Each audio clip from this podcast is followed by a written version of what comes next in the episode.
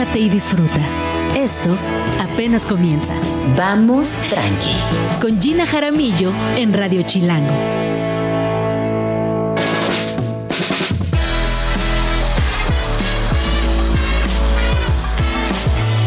Muy buenos días, bienvenidos a Vamos Tranqui. Mi nombre es Gina Jaramillo y me da muchísimo, muchísimo gusto saludarles donde quiera que se encuentren.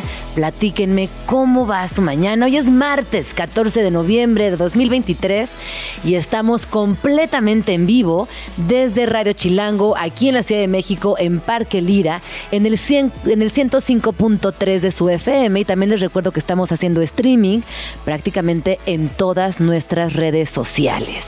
El día de hoy tenemos un programa muy movido, hablaremos de literatura, hablaremos de arte, hablaremos de activismo y de ciudad. Y les cuento qué es lo que va a suceder de aquí en adelante hasta la una de la tarde.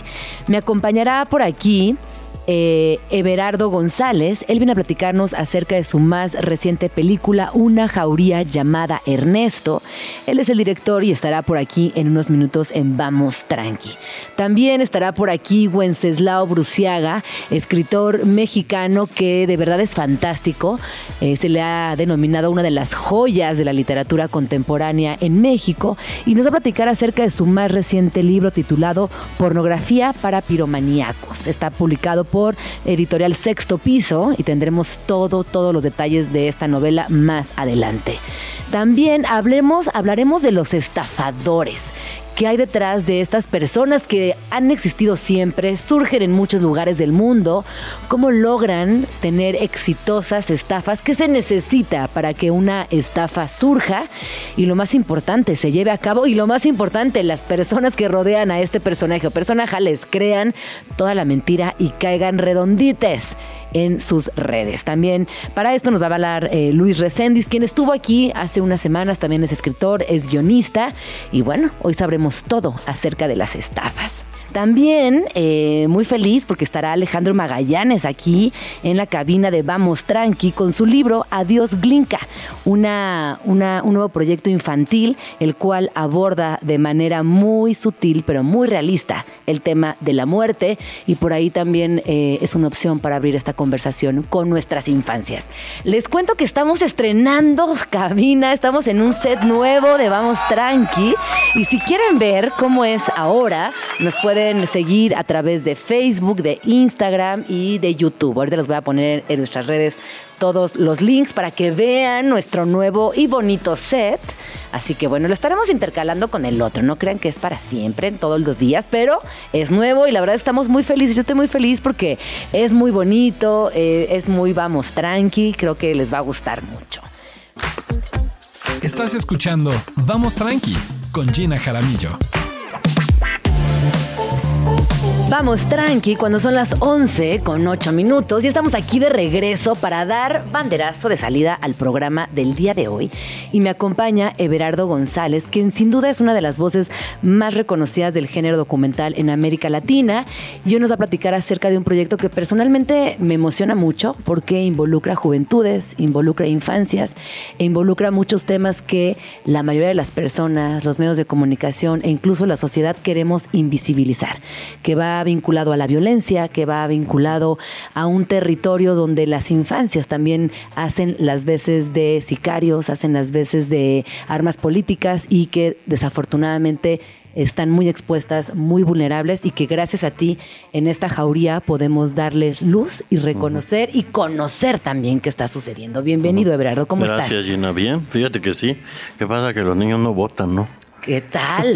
Sí, Eso lo que pasa es que los niños no votan. Los niños no votan. Sí, no votan y te voy a decir una cosa, también se les escucha poco. Sí. Hay, hay una, una complicidad desde el adultocentrismo que nos ha generado la vida misma, la sociedad, el sistema, donde las infancias simplemente son invisibilizadas, son obviadas y también cuando están en situaciones complejas no tienen a dónde acudir. No tienen ni siquiera espacio político, ¿no? Cuando hay un espacio político es un evento, es como el Día del Niño, les ponen a hablar con diputados o senadores. Si bien nos va. Si bien nos va, pero no tienen espacio político este, ni siquiera para opinar sobre lo que tiene que ser el país o lo que es muy paternalista, aunque tenga que ser uno paternalista a veces con los niños, pues es así, se les mira un poco como, como con condescendencia, pues, ¿no? Y bueno, esta película también por eso está, es la razón de ser esta película. Cuando tú hablas de condescendencia, yo también te diría que a veces, sobre todo en contextos como en México, como en Monterrey, como en Tepito, como en, estos espacios donde desafortunadamente forman parte también de, organizaciones del crimen organizado, forman parte sustancial e importante para realizar cosas que muchos adultos ni siquiera se atrevieran a hacerlo. ¿Cómo empiezas con esta investigación? ¿Cómo decides hacer eh, una jauría? Pues decido cuando me doy cuenta que también en México, igual que en Colombia o en Salvador o en Honduras, pues se le empieza a tener miedo a, los adolescentes y a los niños. En Honduras, El Salvador, Colombia, eh, era histórico que los niños fueran como los renteros de la extorsión de los carteles a los locatarios. Y la representación de un niño que pues es emisario de un mal tremendo, pues me parecía espeluznante y México empezó a vivir ese, ese mismo momento, ¿no? Y yo, bueno, soy padre de un adolescente, ya no, ya está en su último año de adolescencia, pero cuando empecé el proyecto sí lo era, pues. Eh, me, me, hacía mucho cortocircuito, me hacía mucha disonancia, que eso que a mí me conmueve todavía hoy a sus 19 años, pudiera potencialmente ser un brazo armado de algo que generara un evento de hiperviolencia en un país como México. Y eso, ese es el detonante para hacer esta película. Una jauría llamada Ernesto también es una invitación, una reflexión, dirías tú. A mí me, me da mucha impotencia de pronto escuchar en ciertos medios o círculos sociales donde las adolescencias están lejanas, como si fuera una especie de otra especie humana, e incluso hasta con miedo. Es que no, yo no entiendo a, la gente joven, o es que estos chavos andan en el vicio y andan, pero siempre juzgando, siempre desde un lugar, estos chavos, como y poniendo estos en mayúscula y en negritas, como si fueran otra, otra categoría de gente, otra especie humana, como que no tuviéramos nada que ver. Tal cual. Y bueno, otras sociedades sí asumen que, que los hijos de uno son hijos de todos, ¿no? Y yo creo que eso es algo que se ha olvidado en México. Lo que padece un niño tendría que ser también responsabilidad de nosotros como sociedad, pues, ¿no? Y el caso de México no es así. México se ha enconchado mucho. Sí pienso que los niños en el sicariato o en el ejercicio del uso de armas de fuego es resultado de una sociedad, pues para mí es así la cúspide del capitalismo voraz, pues, ¿no? De la sociedad de hiperconsumo, en donde tener tiene que lucirse, ¿no? Claro. El tener se debe lucir y en el barrio a veces el tener es un par de tenis Jordan que hay que lucir y a veces para tenerlo hay que jalar un gatillo. Así de crudo es, ¿no? Eh, o así de cruda es la realidad en, en muchas zonas del país, pues, ¿no? Y pues tiene que ver yo creo con eso. Se mira lejano porque no asumimos que esos niños también nos pertenecen, ¿no? Totalmente, como, eh, esta utopía de la crianza colectiva. o a veces pareciera que, la utopía de la crianza. Sí, ¿no? Pero fíjate que ahorita que tú dices en México, en México, a veces pareciera que esta crianza colectiva termina a los 12. Y que a partir de los 12, cuando la crianza colectiva tendría que volverse más unida, más evidente y más fuerte, ay no, híjole, si ya nos hacemos para, para el otro lado. Y hablemos un poco del soundtrack, porque a mí me parece que es muy importante en esta película. Estamos hablando de una jauría llamada Ernesto. Hay un paisaje sonoro que es fundamental. Si te parece bien, vamos a escuchar un fragmentito y regresamos para entrar en detalles con esto. Vendí perico, me volví importante. Poco a poco me hice narcotraficante. Cuando era morro la vida era más sencilla jugando fútbol o a las escondidillas. Sin darme cuenta fui criado entre pandillas, esperando la muerte rezaba de rodillas. Creo que nadie me entendía, lloré de noche, sonreí de día. El mundo no me comprendía y la calle fue la que se volvió mi familia. Eso que vamos a escuchar es un fragmento del soundtrack de una jauría llamada Ernesto. Y ahora sí, Everardo, cuéntanos un poco el contexto de qué va, qué historias específicas cuentas, cómo llegaste también a, al desarrollo de un proyecto tan complejo que involucra a muchas personas, a muchas personas además en una edad que no es fácil tener un acercamiento y que conecten contigo, por ejemplo. Pues mira, llego, eh, como te contaba, por esas razones, pero empiezo a, a encontrar una estructura narrativa a partir de una crónica que escribió Oscar Valderas, que se llama La Matachilangos y sus cómplices, eh, que sirvió como columna vertebral para empezar a imaginar una película. Como venía desde el ejercicio de no ficción, pues era casi imposible que yo construyera un solo personaje que me acompañara en las etapas de escalada de violencia. Y entonces hago un coro de voces que construyen una, pues como una identidad ficticia de niños o muchachitos de 13, 14 años en los años previos a formar parte ahora sí de los brazos armados de las organizaciones criminales. Son los niños de las pandillas que por toda esta construcción también violenta desde las infancias a las que entramos jugando, los varones sobre todo, eh, un día la pandilla también te orilla a jalar un gatillo. Y una vez que lo jalas, pues potencialmente eres reclutable por las fuerzas criminales ya organizadas. Y lo que más me importaba también era contar o desmitificar esta echada de culpas a Estados Unidos permanente de las armas, que por supuesto tienen corresponsabilidad, pero quería relatar también cómo todas las fuerzas del Estado son quienes terminan poniéndole las armas en las manos a los niños, desde la Sedena hasta las policías municipales, ¿no? Todos participan activamente en el tráfico y el trasiego de armas que un día llegarán a manos de las pandillas y después a manos de niños de 15 o 16 años. Es una tragedia. Sí, es una tragedia. Eh, es una tragedia porque nos habla de un tejido social completamente no fragmentado, roto, Roto. destrozado y quizás irreparable en los próximos años. Sí. Esto de verdad sí es muy preocupante y creo que es eh, también fundamental hablarlo, compartirlo y ver cómo podemos accionar. Ya olvídense del Estado, ya olvídense de echar culpas, esto ya es una Sí, realidad. así es.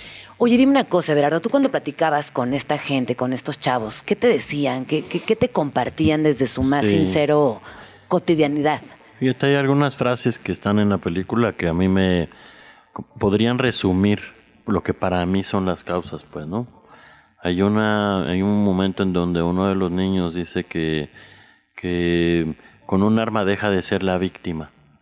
Y el hecho de asumirse la víctima de un sistema que lo oprime en todos sus niveles, eh, hace, ha- habla de que las infancias, como lo hablábamos ahora, están poco empoderadas, pues, ¿no? E invisibilizadas. Y no solo eso, oprimidas y violentadas, pues, ¿no? Cuando un niño se asume poderoso por la aportación de un arma, eh, pues eh, el relato que viene es el de la hiperviolencia porque el arma hay que usarla, pues, ¿no? Eh, otro momento, por ejemplo, que a mí me conmueve mucho es de viejos, o sea, veteranos del sicariato que tendrán 23 años, 24 años, pues de alguna u otra forma tratan de decirle a los más chicos que, que no todo mundo puede llegar a ser el chapo, ¿no? Que en realidad son como, son usados como pa- para hacer presencia de las bandas criminales, para que se vea que hay un ejército, pues, ¿no? Pero que serán descartables, pues, ¿no? Y ese tipo de reflexiones me gustan mucho, que hacen a un nivel muy consciente, a un nivel muy profundo, y yo creo que, pues yo también llego a romper muchos prejuicios o estigmas, uno, uno llega también estigmatizando, también lleno de prejuicios, pero a mí me gusta mucho el testimonio de la gente en la calle porque creo que hay mucha sabiduría, aunque parezca un cliché. No, por supuesto. Yo pienso que articulan un discurso muy poderoso que difícilmente habría sido escrito por, por plumas de la ficción, por ejemplo. ¿no? Esa frase me parece poderosa. O, por ejemplo, asumir que, que el uso del dinero no tiene proyección a futuro, por ejemplo. ¿no?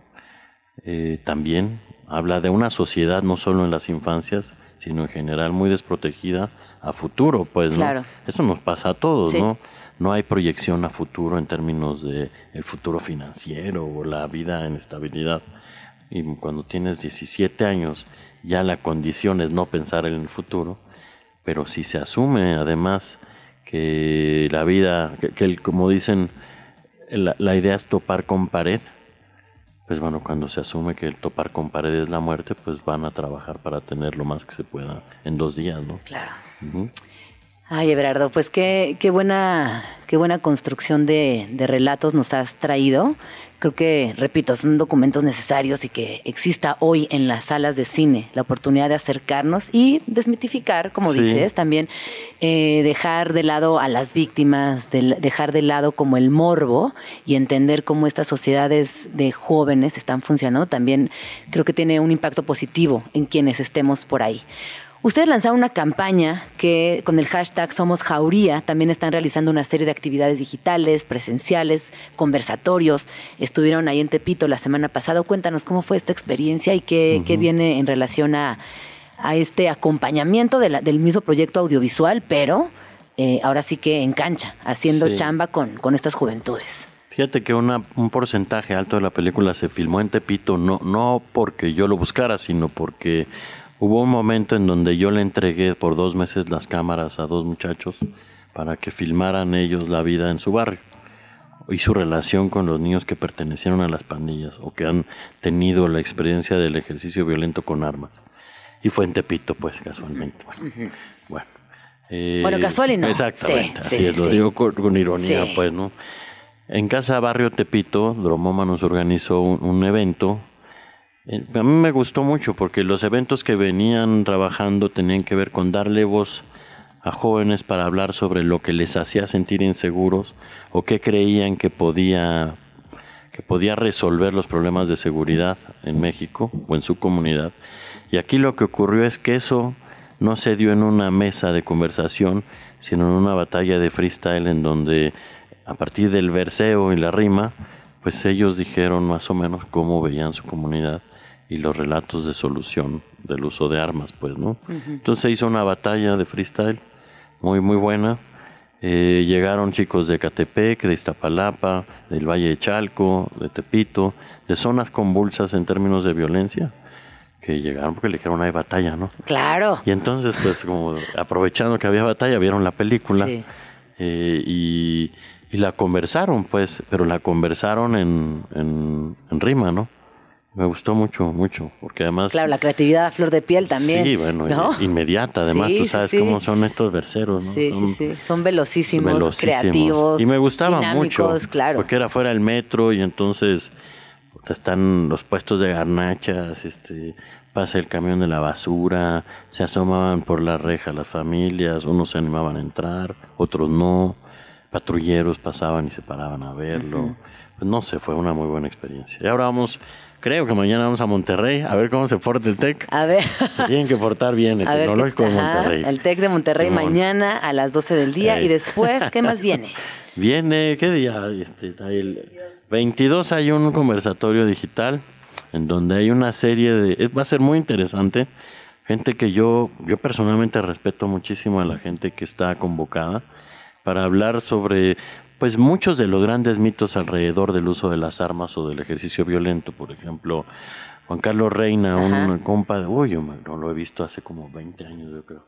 Pues va a hablar sobre si peso pluma hace daño o no, por Ah, ejemplo. ¿Tú qué ¿no? piensas? Que no. Yo también pienso que no. O sea, bueno, lo que pasa es que también depende desde qué espacio de enunciación lo hablemos, ¿no?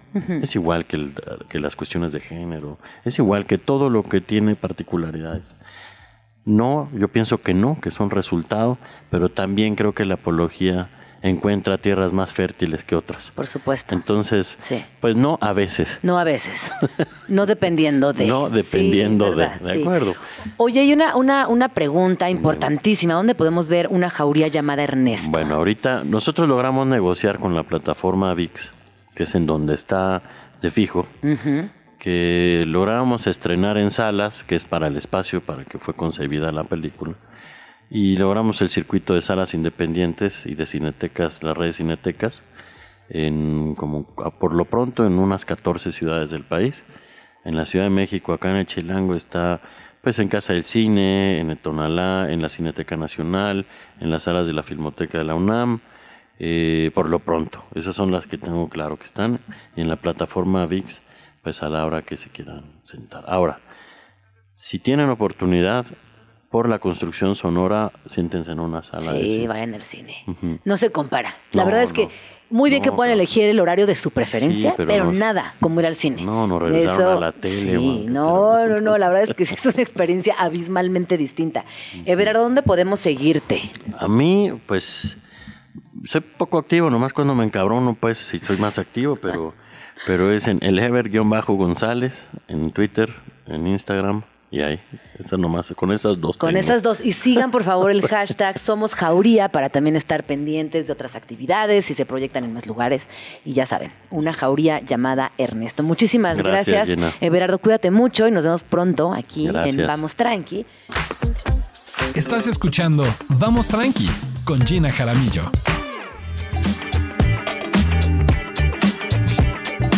11 con 32 minutos, estamos aquí de regreso en Vamos Tranqui y me da mucho, muchísimo gusto recibir aquí en la cabina a Wenceslao Bruciaga. Él es novelista, escritor de no ficción, columnista, cronista, amigo, melómano, compañero de batallas. ¿Cómo estás, Wences? Muy bien, muy bien. Aquí con, con mucho gusto de verte porque somos amigos de tantos años. Tantos años. Qué bonito. Y reencontrarme contigo. Sí, ¿no? Aquí chido. como en un nuevo espacio. Eso está, eso Y está eso lindo. me da mucho gusto. Felicidades. Ya sea en la pista de baile o en nuevos espacios laborales, nos Exacto, encontraremos siempre siempre hasta nos el fin. encontramos. Y ya está por aquí también Cristian Saldate y hoy vamos a platicar acerca de tu nuevo proyecto literario, pero que también viene en construcción con una acción que se desdobla hacia la fiesta, donde nos gusta estar, donde también trascendemos desde otros lugares. Entonces, primero vamos a hablar de tu libro. El título es fantástico y es Pornografía para piromaníacos y está publicado por editorial Sexto Piso. Así es. Güences, para quienes no sepan, eh, es autor de varios libros, eh, Funerales de Hombres Raros, Un amigo para la orgía del fin del mundo, que este fue por Discos Cuchillo y que es un libro precioso, Sí. alucinante, hasta físicamente se antoja. Sí, sí, sí. Y ya cuando lo lees se te antoja más y te lo comes de, de un bocado. Entre otros, además, bueno, es eh, ya, ya- ya mencioné que es este columnista y en fin, siempre está muy presente en distintos espacios, arenas literarias. Y ahora llegas con este libro. Cuéntanos, Güences. Pues nada, es un. Bueno, el, el título es, es como forzado, lo admito, pero es como mi tributo a, a Porno for Pyros, que, que- que fue la, la banda que yo creo que a mí me sacó del closet. O sea, cuando yo vi un video de Corset Female de Porno for Pyros, dije, "Ah", o sea, soy como el protagonista, ¿no? Que era un gay ahí como en las calles de, de Santa Mónica de California. Pero nada que ver. O sea, la historia es sobre... Eso fue el detonador, Eso fue pero luego pasaron O sea, yo cosas. quería escribir un libro que se llama... Pero bueno, es que el- esta novela, que, que es publicada además por Sexto Piso, que estoy muy contento, eh, es ah, sobre tres porn stars, como tres estrellas porno de San Francisco. Que además tú y San Francisco tienen un vínculo muy poderoso. A ti te encanta ir a San Francisco. Sí. Te encanta escribir somos, como sobre San Francisco. Si fueras una ciudad, ¿sería San Francisco? Pues yo creo que sí. O sea, más bueno, que la Ciudad de México, no ya. O más que Torreón. O sea- Incluso más que Torreón. Pues lo San que pasa es que muchas cosas pasan en, en San Francisco. Y, pero bueno, justo la, la novela es como la aventura de esos tres actores porno en su día a día, como digamos el fuera de cámaras. Pero la novela se divide en dos partes. La mitad pasa en la Ciudad de México y la segunda en... Bueno, la primera en San Francisco y la segunda en la Ciudad de México. Y es en la Ciudad de México donde, digamos, como que hago una especie de metaficción, por así decirlo, y hablo de un festival que se llama Manifest, que del que Cristian es el, fundador. Y es, creo que para mí es mi fiesta, eh, ¿cómo puedo decir? Este, mi fiesta Predilecta, homoerótica, homoerótica. favorita, se la palabra, que me gusta mucho. Y entonces este, le dije a, a Cristian si me hacía el honor de presentar el libro, porque hablo justamente de Manifest en esta novela, o sea, en un, digamos, en un... eh, en una realidad alterna o literaria, literariamente alterna, los tres actores porno van a esta fiesta de, de Manifest. Y le dije a, bueno, es, mi ulti- es la última presentación, porque en realidad ha sido un año de más o menos de presentaciones y tal. La de mañana será la última y va a ser como un este, sexto piso featuring Manifest. Y le dije a Cristian Saldate que si por favor me hacía el, el honor de presentarla. Y este, porque aparte que siento que es un tipo que entiende muy bien lo que son las las fiestas más o menos homoeróticas, que, o que yo entiendo que eso el homoerotismo lo traduce muy bien. Dije, oye, bueno, pues. ¿Y qué será para ti el homoerotismo cuando te lo imaginas eh, aplicado a una fiesta? Si esta frase que estoy diciendo es correcta.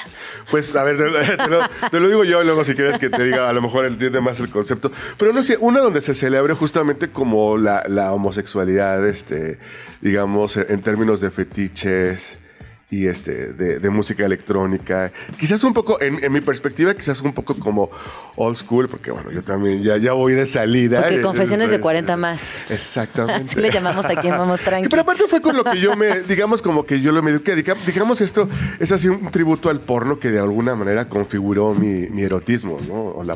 Y que tú consideras que, eh, pensando en nuevas generaciones, esto ha ido cambiando. Puede ser. Porque sí, te voy a decir una cosa, para mí una fiesta eh, eh, homoerótica o no, más bien para mí una fiesta chida es música electrónica. Involucra música electrónica, Claro. por supuesto, pero involucra también eh, la posibilidad de ser libremente y de, y de sentirte en un lugar seguro, donde el respeto sea la clave Exacto. fundamental de una fiesta. Yo decía hace poco, eh, yo a- hace como un mes me fui a una IXT, que es mi fiesta, de mis fiestas predilectas, junto con la tuya. Y yo decía, en algún momento me quedé sola, pero traía un vestido transparente. ¿Y sabes quién se acercó a mí? Nadie. ¿Y sabes qué feliz fui? Mucho. Claro. Porque yo estaba disfrutando de la música electrónica, pasándola chido, chingón. Sí, sí, sí, Y claro. sintiéndome en un lugar seguro. Eso para mí es fundamental en una fiesta. Sin duda. Y acabas de decir varias palabras que son clave, eh, que son pilares de lo que Manifest propone. Primero que nada, un espacio seguro. Un espacio seguro en el cual tú puedas sentirte quién eres. Tal vez no sabes lo que es ser tú hasta que por primera vez en un espacio así no, se te, no te sientes juzgado, eh, no te sientes eh, visualmente criticado y por el contrario, te sientes en un espacio en el que puedes empezar a fluir, fluir por primera vez seguro, ¿no?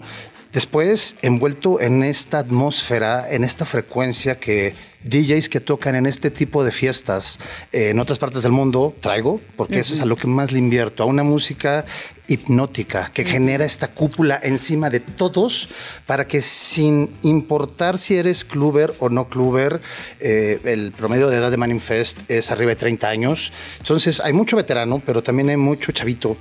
Y eh, los veteranos agradecen este espacio Claro. porque ellos han dejado de salir por muchas razones. Y aquí encuentran finalmente esa paz nuevamente. Y al son de estos beats maravillosos, todos empezamos a funcionar, a interactuar. Eh, gran parte de la gente que viene a Manifest, los feligreses que acuden a mi llamado, son gente que viene de fuera.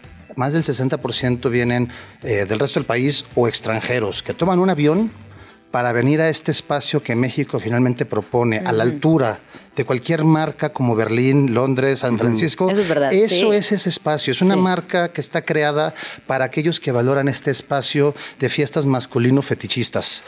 Y aquí, junto con el calor mexicano, de que aquí somos muy sociales, empáticos y alegres, cambia esa frecuencia de lo que ellos están acostumbrados Claro, a vivir. sí. ¿Por qué? Porque hacen amigos, Sí. conectan. Sí. Y entonces regresan gustosos, no solo por la parte morbosa, no, no solo por la garantía de buena música, sino porque aparte hacen comunidad, conocen gente, es el punto de encuentro.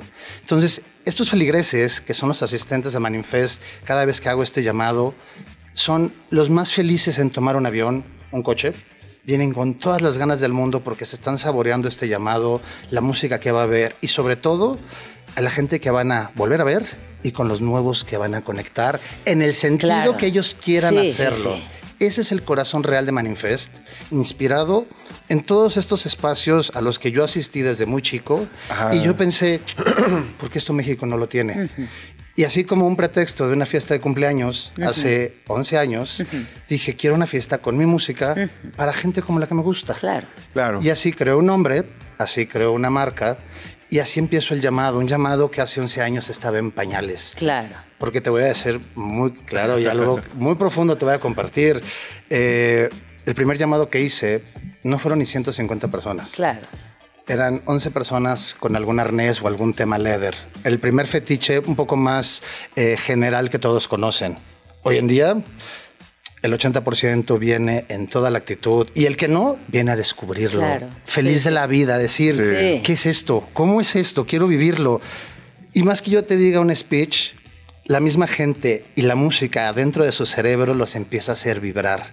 Y vibrando a un mismo tono, la gente de repente dice, son las 6 de la mañana y voy. aquí sigo. Sí. No, aquí sigo y no me quiero ir. ¿Por Sí. qué? Porque sigo interactuando, sigo jugando, sigo celebrando los cuerpos humanos a los hombres, Claro. porque me gustan los hombres. Claro. Exacto. En todas sus formas, tamaños y sabores. Sí, sí, sí. Oye, y ahora Manifest se cruza con la literatura, que eso también está muy interesante, Pues- que viene también de una, pues de, de mucho tiempo de estar en construcción, de Claro. fiesta, de noche, de, de tu creatividad, Wences. Sí, pues justo lo que acaba de decir Cristian, que es lo que me gusta, porque, ah, bueno, la novela que habla de esos... Son tres actores porno de San Francisco, pero son de distintas generaciones, ¿no? Uno, uno es un cincuentón, uno cuarentón tirando los 50 como yo y un, un millennial.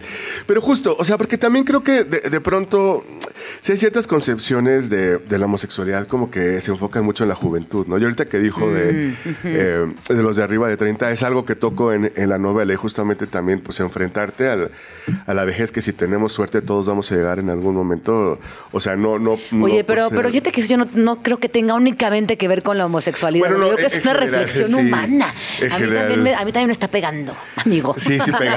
O sea, sí, sí Ay, pega. a mí también me está llegando Y- y la reflexión. sí, pero sobre todo como que, híjole, cuando, sí es cierto que cuando, digo, te vas haciendo viejo, pero no, no por eso dejas de ser gay, ¿no? Entonces... No, y ni curioso, ni fiestero, Claro. ni y ese- salidor. Y ese, entendimiento de la, de la madurez, bueno, a mí la, la madurez me excita, ¿no? O sea, y es lo que yo, eh, es el, es el abordaje que yo quería hacer. Entonces, un poco el, el- la presentación de mañana es como este cruce justamente como para quienes igual no conocen un poco el concepto de, eh, de Manifest, puedan darse, digamos, un pequeño bocado. O sea, pero mañana hay, hay party y hay presentación. Hay presentación, eh, bueno, en la presentación, digamos, va a haber una mesa literaria en la que vamos a... ¿Quiénes van a estar en esta mesa? Cristian Saldate y Claudina Domingo, que es Guau, una una escritora. escritoraza. Sí, y que también recién tiene un nuevo libro en sexto piso que se llama Dominio. Y que también alguna. La forma, eh, la manera por la que invita es que también en su libro Dominio también tiene este abordaje como del porno, pero desde un punto de vista femenino y como adolescente.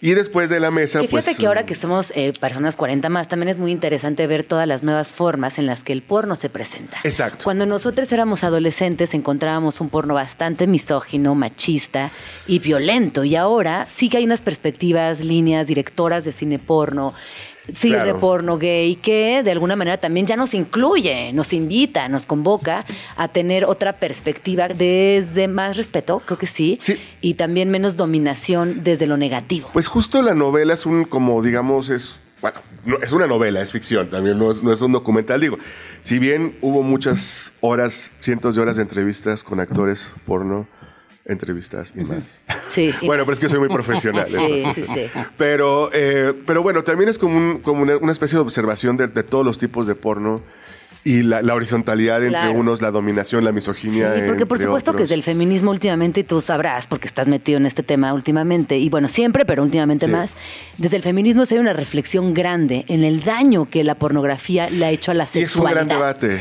Que es un gran debate y que yo como mujer eh, heteronormadísima, no, no tengo que contarte quién soy, sí creo que el porno ha hecho mucho daño, por lo menos a mi generación. Claro, y, y- y es que sí, porque yo una, digamos que mi defensa del, del, del porno gay es la horizontalidad. ¿no? Mira, qué interesante. Ajá, o sea, porque claro, porque es que aquí las, las condiciones físicas de, de igualdad. Sí, por O sea, yo supuesto. como una anécdota, por ejemplo, Sí, muy, sí, muy rápida, este, una vez una amiga también eh, heterosexual y tal me pidió que si le prestaba eh, porno gay, porque, no, o sea, no.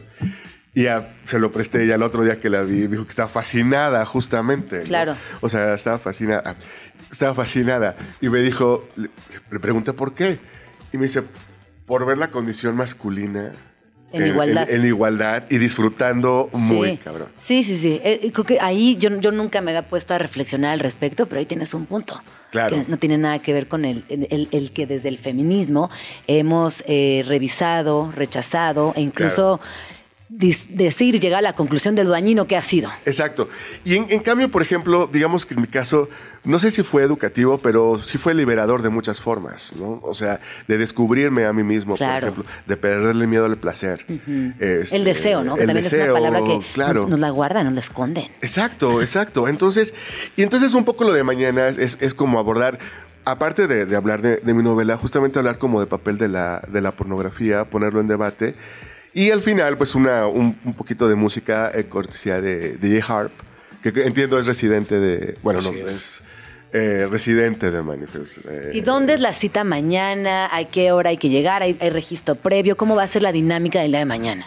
Sí, eh, mañana es en Río Ebro 38. Es un lugar que se llama Reclusa, que tiene un foro muy, muy padre. Eh, a partir de las 7 de la tarde. Es entrada libre, pero sí hay que registrarse para no, llevar un pequeño control ahí. Lo pueden ver en las redes de Sexto Piso, en... Las redes de Manifest también. ¿Qué son? En Instagram, eh, Maninfest, como tal, Man Infest, lo encuentras con toda la información y la liga de registro para el evento de mañana. Y en mis redes también, que es Wenceslao Bruciaga. Eh, Bueno, estoy como arroba distorsión gay en Twitter y en Instagram. Oye, ¿va a haber audiolibro? Qué buena pregunta, pues lo sé, o sea, es- Ojalá, ojalá. ¿no? Eh, Sería muy sí, interesante, claro. o sea, sería muy muy interesante. pues. Sí, meter- sin duda meterle voz a Sí, meterle voz a eso podría ser toda la muy, curaduría este, musical, porque es que este libro sí trae un journey musical maravilloso. Ajá. Para todos los que lo han leído, saben que si vas leyéndolo conforme a cierto tracklist que viene ahí Sí. mencionado a lo largo de la novela, todos lo han mencionado así de, es que es maravilloso. O sea, imagínate la música en el audio mencionado, con unas voces que te prenden un poco más, que ya las palabras de Wences que de por sí saben. Son muy llegar- subidas de tono. eh, Muy Wences subidas sabe, de tono. Wences sabe tocar muy bien palabras que te detonan emociones, impulsos. Entonces Exacto. estaría increíble. Sí. Wences. Sí, sí, sí, bueno, pues sería, vamos a decirle a sexto piso. Vamos a decirle a sexto piso que se haga que lo, que, que lo hagan. O sea, un, un- no sé, un experimento muy Un experimento más en tu vida. Sonoro, ¿por qué sí. no? Bueno, además sonoro, que va Sí, muy sí, bien sí. contigo. Exacto. Pues muchas gracias por haber venido a la cabina de Vamos Tranqui. Me da mucho gusto tenerles por aquí. Y recuerden que mañana es la presentación de pornografía para piromaníacos de Wenceslao Bruciaga, editorial Sexto Piso. Entren a sus redes, chequen todo el, el previo registro para que no se queden afuera y disfrútenlo mucho. Featuring Manifest, entonces Gócenlo. también. Y sí, también. Y lo mejor, la fiesta de Manifest será el domingo, ¿no? El día, En- sábado, el día es el sábado, El sábado, perdón. en Foro La Paz, en San Ángel. Eh, es una noche al estilo berlinés con dos grandes exponentes que vienen de allá, Jack Chang, que ha tocado en Folsom Berlín N veces, y Esquipo de Colonia. Wow. Además de nuestros residentes, Harp y Javier Alvarado. No, pues entonces, ahí está. Aparte. Una noche para hacer sudar pura testosterona. Musicón y mucha testosterona. Así que Literatura y muchas gracias. testosterona. Muchas gracias, y que- Literatura y toste- te- testosterona. Me No, gusta. qué lujazo estar aquí. No, Eh, muchas gracias por venir. Muchas gracias. Agenda Chilango. En Vamos Tranqui, siempre hay plan. No te pierdas la nueva muestra fotográfica que llega al Museo Archivo de la Fotografía Lagunilla, los escenarios del Gran Regateo. La exposición cuenta con diversas fotografías captadas por Juan Pablo Cardona, en el que retrata los vendedores, objetos y transeúntes que forman parte de este memorable e histórico mercado. Esta exposición es gratuita y estará disponible en el Museo Archivo de la Fotografía hasta el 14 de enero del siguiente año. Agenda Chilango. Hablar de drag queens es hablar de inclusión y diversidad, pero también de diversión, talento y un montón de cosas más que rodean a estas reinas de la noche. Dragaret, un lugar donde todos son bienvenidos y donde vivirás la experiencia de un show que te envuelve con cantantes y bailarines que además de tener un gran talento, dejan el alma en el escenario con canciones que van de lo más clásico, como La gata bajo la lluvia, Seré la gata bajo la lluvia. Hasta lo más nuevo, como El jefe de Shakira. Tienes un jefe de mierda que no te paga bien. En Dragaret te transformarás a diferentes épocas. Sacarás los mejores pasos de baile de la época disco y cantarás las canciones más dolidas de los años 80. Corearás a todo pulmón las rolas más populares de los 90 y te pondrás muy a tono con lo mejor de los 2000. Por eso, cuando decimos que este show es para todos, no mentimos. Pues hay para todos los gustos y todas las edades. Agenda Chilango. En el Museo Interactivo de Economía, MIDE, podrás aprender todo lo relacionado con las finanzas. desde el impacto de nuestras actividades en la naturaleza hasta la relación entre nuestra economía personal y la del país. Cuentan con videos, audios y pantallas táctiles para que tu aprendizaje sea de lo más didáctico. Además, tiene una fábrica de billetes para que veas cómo se hace el dinero y te tomes una foto con billetes gigantes. Te puedes unir a sus talleres gratuitos para aprender mucho más. Todos los martes y miércoles hay dos por uno en la entrada al museo. Agenda Chilango. El cine del Instituto Mexicano del Seguro Social es el proyecto de rehabilitación del antiguo cine Linterna Mágica, el cual es parte de la memoria histórica de la Ciudad de México. Sus salas están llenas de recuerdos para la banda de la Magdalena Contreras y del sur de la capital. Linterna Mágica es un espacio para el estreno de películas nacionales con la participación y sincronía de la Cineteca Nacional. Agenda Chilango. Para todas las infancias y juventudes, amantes de las historias de ficción, fantasía, misterio y más, llegó su momento. El Fondo de Cultura Económica, el Gobierno de la Ciudad de México, Educal y el Bosque de Chapultepec tienen el honor de invitar a la edición 41 de la Feria Internacional del Libro Infantil y Juvenil, donde podrán encontrar novedades literarias o esas joyas clásicas que bien vale la pena coleccionar.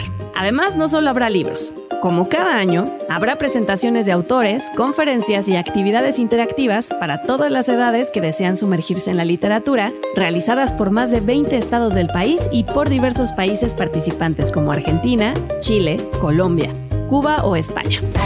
Presentado por Agenda Chilango, los mejores planes de la ciudad en un solo lugar. Para más información, visita chilango.com diagonal agenda.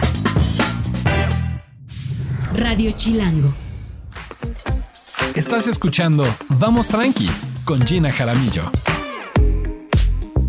Son las 12 con 1. Seguimos aquí en Vamos Tranqui, en la segunda parte del programa del día de hoy. Les recuerdo que estamos completamente en vivo, aquí en Radio Chilango, en el 105.3 de FM, transmitiendo desde Parque Lira. Y ya está conmigo Luis Reséndiz, él es autor de algunas eh, verdades están fuera, pero otras es imposible saberlo, de la cual hablamos hace un par de semanas. Y en sus ratos libres, adivinen qué hace. Lo más bonito del mundo. Investiga y crea guiones para televisión, escribe un montón y en este momento de su vida también está investigando la vida de famosos estafadores. Bienvenido, ¿cómo estás, Luis? Muy bien, Gina, muchas gracias por la invitación, por estar de vuelta aquí. Muy por contento. estar de vuelta en Vamos Tranqui para hablar de un tema que la vez pasada quedó pendiente y que son estas mentes brillantes, sumamente inteligentes, a las que hemos decidido llamarles estafadores. ¿Quiénes son los estafadores? Bueno, eh, creo que para, para apreciar un estafador hay que como que empezar a despojarnos de ciertas ideas eh, preconcebidas, ¿no? Como que eh, empezar a juzgar a la gente por cómo se gana el dinero, empezar a descatalogarlos como solo criminales, que sí lo son, algunos, por, por supuesto que lo son, pero lo que yo estoy tratando de pensar es como enfocarlos a través de lo plástico, a través de lo histriónico, qué hicieron los grandes estafadores, ¿no? Para convencer a la gente, cuál fue el clic, porque, porque no cualquiera puede convencer a la gente, es complicado, Es ¿no? complicado, Entonces, sí. es- es- los, los vendedores lo saben, ¿no? Los buenos vendedores lo saben. Lo saben. Mira, yo he tenido amigos, cu- cuates, no diré nombres, que te lo juro que te venden chicles masticados en un palito de paleta que digo, no, si está. Es- es- hay gente que es ex- extraordinariamente buena vendiendo extraordinariamente eh, buena vendiendo porque son extraordinariamente buenos convenciendo, ¿no? O y manejando tu mente. manejando también. tu mente. Y eso es, eso es justo lo Oye, que me ¿tú te parece muy interesante. En, en, en esta película de Leo DiCaprio, el, la de Lobo de Wall Street? claro. Cuando le dice lo de la pluma. Sí. Es genial hacer ese ejercicio. Si no han visto la película, búsquenla. Y cuando lleguen a la parte de la pluma, entenderán cuando hablamos de un buen vendedor. Sí, totalmente. Bueno, él era un caso, él es un caso muy notable y es muy famoso, ¿no? Porque Jordan Belfort, pues empezó como un vendedor eh, normal, como un vendedor eh, de Promedio. acciones promedio, ¿no? Y justo lo que lo lleva a volverse un estafador es no lograrlo, o sea, encontrarse con el crash de Wall Street, ¿no? Con la crisis, con la imposibilidad de ganarse la vida honestamente, y entonces él decide tomar este camino alterno, Sí. ¿no? Eh, que de hecho se parece mucho al, al- al- al legítimo, ¿no? En el caso de los vendedores de acciones, de los especuladores de la bolsa, creo que ahí es donde la línea es justo más delgada, ¿no? Porque desde, incluso cuando lo hacen legalmente, te están vendiendo fantasías, te están Claro. vendiendo un prospecto de futuro que quién sabe si suceda, puede, puede no suceder. Entonces ahí es justo donde la línea se vuelve más delgadita. Digo, porque también la estafa responde a una necesidad. Tú caes en el juego, caes en la estafa cuando tienes esa necesidad, esa urgencia, algo que tú también estás necesitando y de pronto llega alguien y se aprovecha de eso también. Se aprovecha o hay una especie a veces de contubernio eh, inconsciente o, o de una cosa medio extraña, ¿no? Porque generalmente cuando uno es medianamente racional y dice, esto es demasiado bueno para, Para ser, ser verdad. verdad. Muy probablemente Sí. es porque no sea verdad, Sí. ¿no? Pero cuando, cuando un estafador llega y toca el, el, el, el- el clic adecuado en una persona, es el clic adecuado con alguien, es justo por lo que dices. Le está llegando, ¿no? A, a- a una fibra emocional, intelectual, a una necesidad psicosocial, Sí, sí, ¿no? De pertenecer o de, o de qué sé yo, ¿no? Vaya, cada estafador. A ver, cuéntanos de algunos estafadores de los que has investigado. Cuéntanos, por ejemplo, de tres nombres, tres personajazos de la estafa que nos puedas compartir hoy. Ahorita eh, hay, hay varios, ¿no? Pero este es esto que estoy eh, tratando de escribir empezó justo eh, con, un, con, con el conocimiento de un viejo estafador que hacía mapas, pero justo no te traigo ese, ese nombre, ese lo voy a guardar. ese no. Ese viene en la parte 2. Hay- exacto. Hay tres estafadores ahorita que me traen un poco loco, que son el Mir de Hoir, el Mir de Oir, así, así, un, un pintor húngaro que vendió mi- eh, y, y falsificó miles de pinturas, ¿no? Pero, por ejemplo, ese personaje tenía un gran talento para poder haber hecho una carrera por sí solo y con su nombre verdadero, ¿no? No, y justo, justo lo que, lo que tiene el Mir de Jori es que él fue, eh, de entrada, era, era un, un chico de clase media, ¿no? Eh, su madre y él estuvieron en campos de concentración, eh, en- en- de- eran, eran judíos húngaros, ¿no? Él además era, era gay, ¿no? Entonces, to- todo mal para él, mal, mala combinación en 1942, Todo listo 43. para la persecución, Todo listo sí. para la persecución, ¿no? Y eh, él, él estuvo en un campo de concentración. Después de, de- de- de eso, eh, él, él tiene una formación como pintor clásico, ¿no? Él, él- tomó clases con Fernand Leger, que es un, un pintor francés que era como pariente del cubismo, un, un tipo, un tipo muy notable, ¿no? Que en cierta forma precedió al arte pop. Y, y Elmir fue su, fue su alumno, fue su alumno. Él, se- él tuvo una formación de pintor clásico, eh, sale del, del campo de concentraciones, huyen, ¿no? Logran sobrevivir y se encuentra en una situación obviamente muy precaria, ¿no? Claro. Entonces él, él anda por las calles, él quiere ser pintor, anda por las calles de París, eh, eh, pintando, dibujando, ¿no? Y entonces en un momento de necesidad, una mujer ve uno de sus, de sus imitaciones de Picasso, ¿no? Y le dice, oye, este, este, es de, este es de Picasso, y Elmir con los bolsillos vacíos, le dice, sí, Sí. sí, sí, es, te lo vendo. Y entonces la mujer le dice, te lo compro, ¿no? Y entonces eh, Elmir empieza una carrera en París como vendedor de, de falsificaciones. Se da cuenta de que es mejor falsificador que pintor original, que él es mejor imitando el estilo del- de otros. ¿Y cuánto de otros tiempo pintores. tardan en, ca- en cacharlo? Toda la vida. O sea, Elmir no lo cachan. O ah, sea, o sea, él muere sin ser descubierto del de... más, es, es una zona gris. Eh, después de que pasa esto, el Mir se, se- se- se va a Estados Unidos, se da cuenta de que las galerías están. Además, se enoja, ¿no? Porque en París, eh, él lo que decía era como: bueno, yo le vendo a una persona algo barato y ella cree que es de Picasso, nos estamos haciendo un favor mutuo, ¿no? Sí, sí, ella se lleva un Picasso por, por unos pocos francos, Sí. ¿no? Y yo como, ¿no? Eh, y, y cuando llega a Estados Unidos se da cuenta de que las galerías están vendiendo carísimo su, su material, ¿no? Eh, sigue con su, con su larga carrera, usa seudónimos, en fin. El Mir llega viejo, ¿no? Y, y nunca, lo habían, nunca lo habían agarrado. En Estados Unidos se dieron cuenta, eh, alguien interpuso una demanda y salió pelado, ¿no? Y, y cuando, cuando es muy viejo, eh, lo juzgan en Ibiza, eh, que era donde él se había exiliado, y lo juzgan por, por, por homosexualidad. Ah, no, participa- no No por, por- no por falsificación. falsificación. Ahí esta humanidad, híjolas. Lo meten un par de años a la cárcel, sale y regresa vuelto una celebridad de Ibiza. Orson Welles hace una película basada en su vida, F for Fake. Eh, si no la han visto, les recomiendo muchísimo que la vean. Es un documental delirante. Es un documental ensayo donde se hacen preguntas sobre la originalidad, sobre el valor del arte. Es que hay una ¿no? cosa muy eh, humana que también es muy atractiva con los estafadores. Parece que siempre les terminamos perdonando el chiste, ¿no? Como que es claro, nos llevaste al baile, nos engañaste, nos dijiste mentiras, te perdono.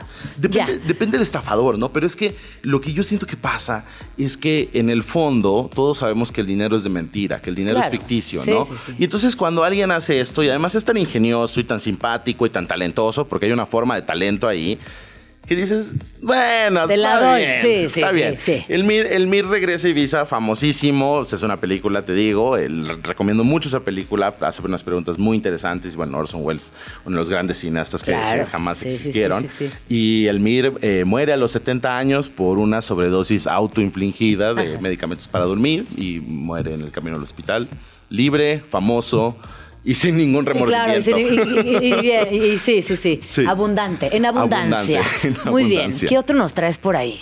Hay otro que me gusta mucho que se llama Víctor Lustig, que eh, él, él era un, un, est- un estafador checo, ¿no? Eh, él es famoso, él lo conocen como el hombre que vendió la Torre Eiffel, eh, porque, porque vendió la Torre Eiffel. Curiosamente, y un poco como lo que tú decías, eh, Víctor era un niño muy inteligente. Sí, pero imagínate la proyección de decir te vendo la Torre Eiffel. Te vendo la Torre Eiffel.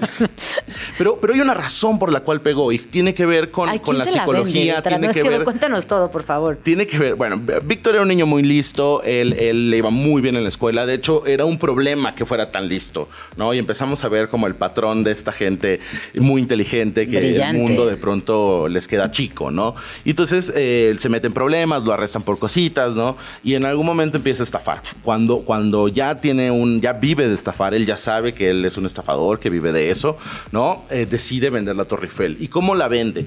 Hay un, hay un contexto histórico en el que esto sucede, que es que la Torre Eiffel, eh, como sabes, eh, fue un edificio donado y un edificio que además no pegaba con la arquitectura de París, ¿no? París tiene una arquitectura sí, más sí. gótica, ¿no?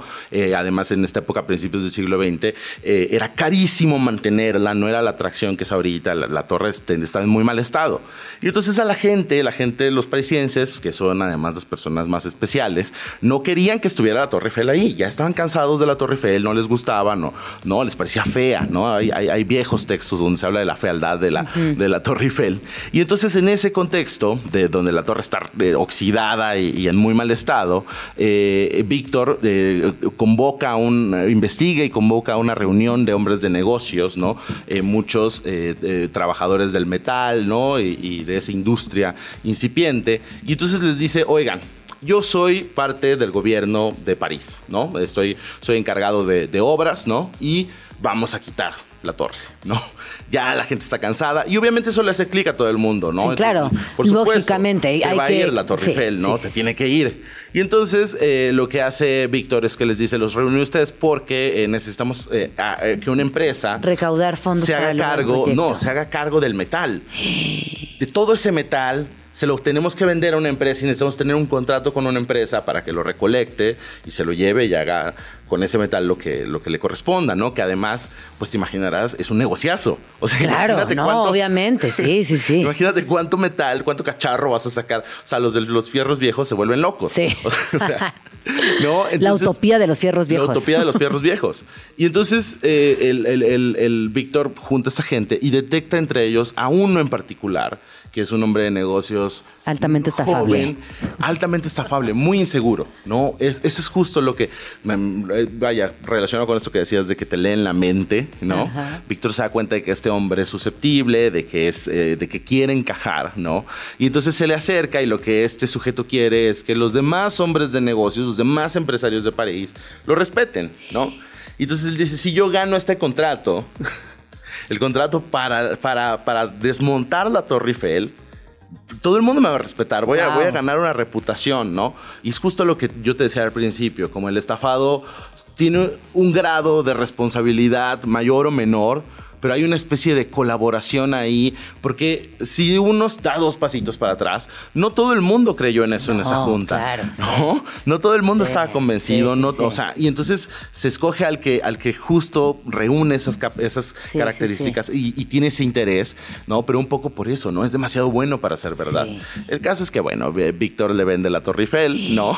Lo logra, lo consigue. Lo logra, le vende la Torre Eiffel y huye, ¿no? Se va, eh, pero estaba seguro de que este hombre no se iba a exponer, no iba a permitir que la gente supiera Claro. Es que- Bueno, como, como el- el- la, la clásica, la, la historia del, del rey con el, con el traje transparente, el traje invisible. Exacto. Claro. Es que, nadie quiere aceptar que le tomaron el pelo. Sí, ¿no? no, no, no, no, no. Entonces eh, huye, eh, se da cuenta de que este hombre no lo va a denunciar y regresa a París a intentar vender de nuevo la Torre Eiffel. Eh, esa segunda vez ya no lo logra, eh, tiene que huir de nuevo a Estados Unidos y en Estados Unidos presenta como, como la cumbre de su estafa, ¿no? Que es una máquina, se llamaba caja húngara, que eh, clonaba billetes. No, no, no, no, qué tipo. No, era un genio. Sí, era un genio. sí. Era, gen- era de verdad un genio. Y entonces esta máquina que tiene, no tenía ningún tipo de funcionamiento, sino que de- por un lado metías un billete, digamos, real, ¿no? Y por el, el otro, por otro lado metías papel moneda, por el otro te salía el billete real que en realidad no salía a menos que estuviera usando Víctor la máquina. Pero lo que él hacía era que metía dos billetes reales, ¿no? Y entonces Ah. eh, eh, iba con esa persona o con quien fuera, ¿no? Y le decía, oye, tengo una máquina, mira esto. Y de nuevo, vuelvo a lo de la complicidad. No, o sea, ¿para qué quieres una máquina que clona billetes Sí, si no es sí. para falsificar billetes? Sí, claro. ¿No? Y hacerte Claro, rico de forma sí. ilegítima. Sí, sí. Entiendo, entiendo el razonamiento, ¿no? Pero, pero de nuevo, no. Vendió un montón de máquinas vendió y nadie lo varias iba a echar de máquinas. cabeza. Vendió varias máquinas y, en un- y era muy atrevido además. Sí. Y una de esas se las vendió un sheriff.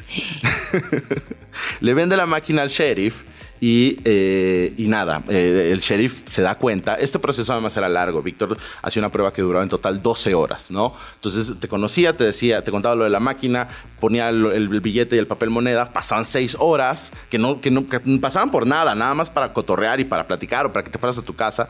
Regresaba, tenías el, el primer billete, lo volví a hacer, ¿no? Y al, y- y al terminar el segundo proceso iba al banco y lo depositaba y entonces parecía todo genial, ¿no? Eso, los, los billetes ajá, pasaban porque eran reales. Sí, sí, sí, Ya cuando sí. tú te quedas con la máquina te dabas cuenta no, de que claro. Y entonces eh, este hombre, el sheriff, se da cuenta, ¿no? Y pues siendo sheriff, eh, persigue a Víctor, ¿no?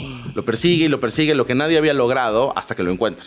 Lo encuentra y lo encara y le dice, me estafaste, me, me, me, me, me Me vendiste mentiste, algo, claro. me vendiste algo y, me, y, y nada, me, me- me estafaste. Entonces Víctor, eh, atrapado en la movida, le dice, no, no, es que yo no te estafé, a ver, ¿cómo le estás usando? Y se salió con la suya de nuevo. ense-. Le enseña cuando estás usando. Ah, que eso es lo que pasó. No. La rompiste. Dice, la rompiste. La máquina no sirve. Pero no te preocupes. Yo, yo te voy a, a compensar por las molestias porque, pues, ya, o sea, no te expliqué bien. La máquina no sirve, ¿no? En fin, y no quiero que quedemos mal. Toma dinero. Seguro yo tomo el dinero. Toma el dinero. Víctor toma, eh, toma el dinero el sheriff. Se va Víctor, ¿no? Y cuando el sheriff va a depositar el dinero al banco, se da cuenta que le dieron billetes falsos. ¡Wow! Y así, o sea, Víctor tuvo una larga carrera de estafador. En su momento estafó eh, al Capone, eh, le bajó 5 mil dólares. Pero Víctor cayó, Víctor sí cayó en la cárcel. Ah, sí. Pero no por estafador. Bueno, sí por estafador, pero porque alguien lo denunció. Y la persona que lo denunció fue su esposa, porque se enteró que lo estaba la estaba engañando.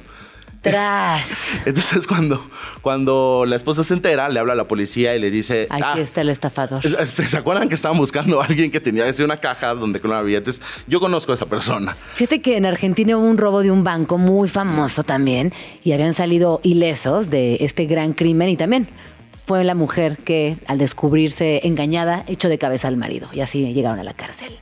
Así que Siempre hay alguien a siempre quien no puedes hay engañar. alguien a quien no puedes engañar. Siempre hay alguien a quien no puedes engañar. Oye, rápidamente traes por aquí otro para que nos cuentes y nos quedemos con estas tres historias. Bueno, la última eh, sería Elizabeth Holmes. Eh, Elizabeth Holmes, que, que, bueno, ella, ella sabemos eh, qué pasó con su vida, sabemos qué pasó con su caso. Es el más reciente de estos casos. Eh, ahorita, ahorita está en la cárcel. Está en la cárcel, pero está haciendo dinero desde la cárcel también. Por supuesto. es que es No un paran, negociazo. ajá. Hacerla como estafador es un negociazo. claro. Salen libros sobre ti. Bueno, Sí, Elizabeth. eh, sí, series, Series. en este caso. Eh, En este caso, de todas Sí. las, o sea, podcast, libros, series. Bueno, Elizabeth era, era una chica aparentemente brillante, cuando- igual como, como, como, como estos otros dos, ¿no? Y era además de una chica de una familia eh, bastante acomodada, ¿no? No eran, no eran millonarios, pero, pero tenían suficiente para pagarle eh, la entrada a una universidad de Ivy League, ¿no? Y tenían muy buenos contactos. Sí, pero va más allá, porque también ahorita que hablábamos de Lost, no, sí, de el, el Mir, no, de, de Víctor, él también tenía una, una, digamos, socialmente no estaba necesitado de entrarle a la estafa. No, no, no, no. Él no. Él no, él no tenía No, como ningún- que tampoco Elizabeth. O sea, sí tenían. No, eh, Elizabeth no te, Elizabeth la de posibilidad de la gente que hacerla. No tenía Ajá, ninguna necesidad claro. de entrarle a la estafa, que bien pudo haber terminado su carrera de ingeniería y feliz. Pero quería ¿no? más. Quería más. Eh, tenía, tenía un asunto que es que desde chica estaba obsesionada con Steve Jobs. ¿No? Y entonces ella quería ser la próxima Steve Jobs. Y, y para ser Steve Jobs, vaya, se, se requiere ser genial, pero también se requiere ser como un estratega muy, muy, muy avanzado. Entonces Elizabeth seguía el ejemplo de Steve Jobs, se vestía siempre de negro con cuello de tortuga, ¿no? Eh, cambió su voz, eh, se salió de Stanford, me parece que era la universidad donde estaba, ¿no? Porque también Steve Jobs había abandonado la universidad, como si abandonar la universidad fuera sinónimo de genialidad. Sí. O sea, Sí, sí, sí, sí. o sea, todo, todo en- eh, Elizabeth es un caso muy interesante porque toda su vida es un performance. Cada paso que ella va dando eh, es, una pieza, digamos, de histrionismo diseñada específicamente para convencer a la gente de algo. Y entonces Elizabeth, que le tiene mucho miedo a las agujas desde niña, eh, dice, yo voy a inventar una forma de hacer análisis de sangre completos eh, a partir de una gota de sangre, un pinchazo nada más. No te van a meter la aguja, no, no, este- esta cosa que a veces para algunas personas es muy dolorosa. Y, y es que es eso, nadie se quiere sacar sangre. Nadie, ¿no? no, O sea, jamás. Siempre es un trauma ahí. Sí, o sea, Sí, cada, sí, cada sí, que te sí, toca sí, tu chequeo anual es, es, es difícil, ¿no? No Total, quieres, no sí, quieres- ya estás, en, estás en el chopo, ¿no? Como, como todo, todo, es- Todo agüitado. todo agüitado. Nunca, nadie va feliz a un Nadie. laboratorio que le saquen sangre. yo tengo pendiente unos estudios y digo, ay, no, no, no. Bueno, Exacto. ajá. Entonces, bueno, Elizabeth eh, diseña este invento, convence a un montón de gente, entre ellos Henry Kissinger, de subirse al board de, de directores veteranos, ¿no? Y empieza a amasar una fortuna basada en la especulación. Los científicos que estaban en su equipo todo el mundo le dijo esto no se puede hacer, ¿no? La sangre eh, tiene unas cadenas eh, que, que se necesitan, eh, digamos, como analizar completas para saber lo que tienes en la sangre y esas cadenas no están presentes en una sola gota, se rompen. Necesitas más sangre. Por eso cuando nos sacan sangre, nos sacan dos tubotes. Dos tubotes, O sea, sí, terribles, sí, ¿no? sí, sí, sí. Y entonces eh, Elizabeth está no, no ceja en su, en, en su empeño y eso está emparentado y el caso de ella me parece muy interesante porque creo que destapa como todo lo que pasa en Silicon Valley, ¿no? Empresas que están basadas en sueños, en cosas improbables y no es que imposibles, ¿no? Sí. Amasando dinero y juntando, eh, levantando capital en rondas de inversión basadas en nada más que hay alguien que En la sabe vender. especulación, En la sí. especulación. Y entonces eso se sale de control, la cantidad de dinero que amasa ella es brutal, ¿no? En su momento estuvo entre las mujeres más ricas del mundo y, y- y en la startup era de las más importantes del mundo, estaba al lado de Tesla, de Uber, ¿no? De, todas, de toda esta ola de, de, de, de- de techs, ¿no? Que estaban, eh, que tomaron el mundo por asalto en ese momento. Y bueno, finalmente lo que sucede es que eh, crashea el asunto porque la máquina nunca, nunca funciona. Hay prototipos, además ella muy arrogantemente le pone Edison Ajá. al aparato. Sí, sí. ¿no? Y entonces eh, hay prototipos, pero los prototipos no funcionan. Se pone en funcionamiento incluso eh, Teranos como un laboratorio de análisis. Y lo que sucede es que la gente iba al Walgreens y entonces decían, ah, pues yo quiero ese para que nada más me pinchen. Y le decían, sí, pero la máquina ahorita no sirve. Te vamos a tener que sacar sangre normal. Y esto está pasando durante más de un año. Eh, eh, empieza a suceder y cuando, la, cuando sí activan el aparato, No jala. no jala y empiezan a dar resultados completamente descabellados, ¿no? Le dicen a gente que no tiene cáncer que tiene cáncer. No, o sea, qué empie- empiezan a pasar peligroso. cosas muy peligrosas. Sí, no. Y Porque poco ético. que yo creo que por eso esa es una diferencia sensible entre ella y los otros, ¿no? O sí, sea, una cosa es que hagas una máquina de billetitos falsos y otra cosa es ya jugar con la salud de las personas. claro, que eso sí. Digo, todo lo anterior también fue poco ético, pero sin duda esto ya pone en riesgo la salud de otras personas. Claro, lo, lo anterior es poco ético, pero tiene su nota de color, Ajá. digamos, ¿no? Y además dices, bueno, seguramente un sheriff de 1930 de Claro, Estados Unidos no era la sí. mejor persona del mundo. Qué chistoso que le, le dieron Sí. al final billetes falsos, Sí, ¿no? sí, pero, sí, sí. pero, pero esto ya no es tan, tan fácil, ya no es tan sencillo. Y bueno, Elizabeth la, la, la cachan, ¿no? O ¿Y está en la cárcel ahorita? Está en la cárcel ahorita, cae por un reportaje, no recuerdo de, de qué revista salió un reportaje gigante, tal vez de Atlantic, eh, donde justo recopilaban todos los testimonios de los empleados que decían, yo llevo años diciendo que esto no sirve. ¡Wow! Y bueno, finalmente ese artículo creó un escándalo gigantesco, ¿no? Las acciones de Teranos en la bolsa caen en picada, todo el mundo pierde cualquier cantidad de dinero. Y bueno, Elizabeth termina en la cárcel. Durante su juicio, además, se embaraza, que es una cosa muy irresponsable y, Sí. y- y- y se especulaba. Pues también y estratégica, obvio. ¿no? Sí, o sea, como, como, por supuesto, porque a lo mejor viendo esta mujer embarazada, se, se despierta algún tipo de compasión. No se despertó mucha compasión, creo que le dieron por ahí de 10 años, ¿no? Y, Igual y me están- parece poco para el tamaño del daño que pudo haber provocado y el Sí. tamaño del estafe de los millones que se embolsó. Se embolsó Porque esa de lana no la devolvió, ya es se de devuelve, ella. siempre, siempre son procesos muy largos, Claro. además es difícil recuperar ese dinero, se tienen que hacer ventas de, de Oye, como vi la película de WeWork, la serie. Mm. No sé si ya la viste. Es- eh, No vi la serie, Pero escuché te el sabes la podcast. historia. Escuché el podcast, Claro. no, claro, escuché el podcast basado, en el que se basó la serie. Eh, es un caso sensacional. Es un caso sensacional de estafa también. De estafa y de, de- de egomanía, ¿no? O sea, estos líderes. Ah, bueno, es que to- to- toda esta, esta gente es muy egocéntrica. Sí, Estas por personas. supuesto. No, pero necesitas tener, o sea, el, el o sea, pienso mucho en este viejo eh, dicho del rap, ¿no? Fake it till you make it, ¿no? En el cual, como siempre hay un ingrediente de egomanía, de engaño a los demás y de, y de creérsela, ¿no? O sea, tú te crees que lo logras y esa confianza te ayuda a ser más arriesgado y a tener más arrojo. O sea, necesitas un poco de eso para triunfar. Lo, que se dice normalmente, necesitas creértela, ¿no? Sí. Porque, porque, porque en realidad en esta sociedad, aunque nos han dicho lo contrario, muy poca gente progresa solo por mérito. Hay Sí. un montón de cosas, ¿no? Sí. Y una de ellas es la personalidad. Cuando tú te la crees, los Lo demás logras. se la creen, Sí. ¿no?